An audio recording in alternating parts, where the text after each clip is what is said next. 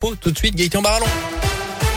Bonjour Jérôme, bonjour à tous. Elle a une, une nouvelle version, la troisième. En une semaine, le protocole sanitaire est à nouveau allégé dans les écoles. Version simplifiée selon Jean Castex qui a détaillé les nouvelles mesures hier au 20h de France 2. Dès aujourd'hui, trois autotests suffisent pour les cas contacts à l'école. Plus besoin de tests antigéniques ou PCR.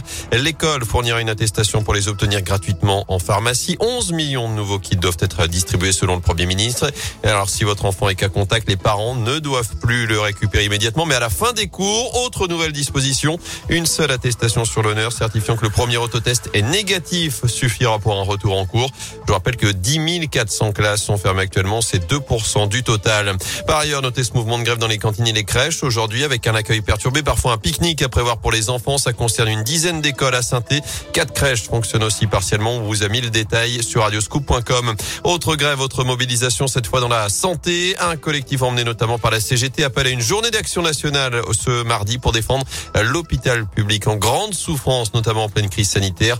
Principale revendication, les salaires, les recrutements, la formation, la réouverture aussi de lits de services et d'hôpitaux. Il y a un rassemblement tout à l'heure à 10h à la Bourse du Travail à saint Autre rassemblement cette fois à 14h devant le bâtiment AB de l'hôpital Nord avec les manipulateurs radio en grève aujourd'hui au CHU de saint Ils réclament notamment plus d'effectifs.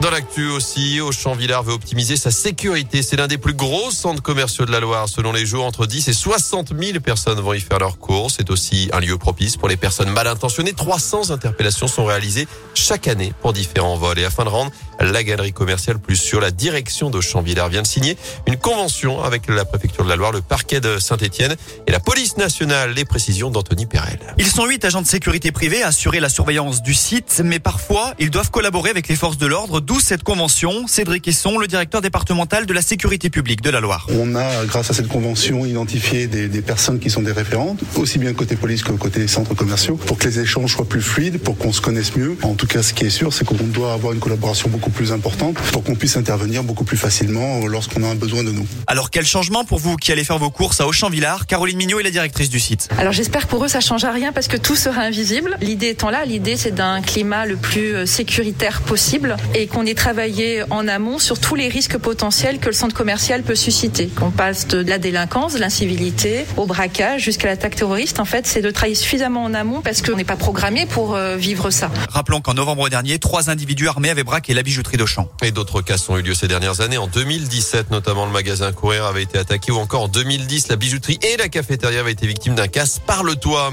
En bref, soyez très prudents ce matin sur les routes. Des risques de gelée blanche sur la Loire et la Haute-Loire, des chaussées très glissantes et aussi encore de la neige sur les hauteurs du réseau secondaire. Lui s'est laissé piéger par la fatigue sur les routes. Le conducteur d'un poids lourd a fini sa course dans un fossé hier soir sur la nationale 82 hauteur de Neulise. D'après les premiers éléments, il s'est endormi au volant de son 44 tonnes.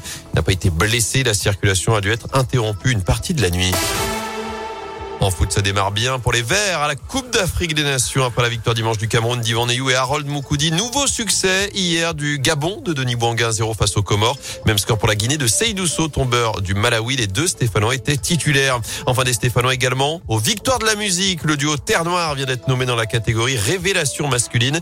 Notez qu'Orelsan et Clara Luciani sont en tête des nominations. Ils sont en lice chacun dans quatre catégories. La cérémonie se déroulera le 11 février prochain à la scène musicale près de Paris.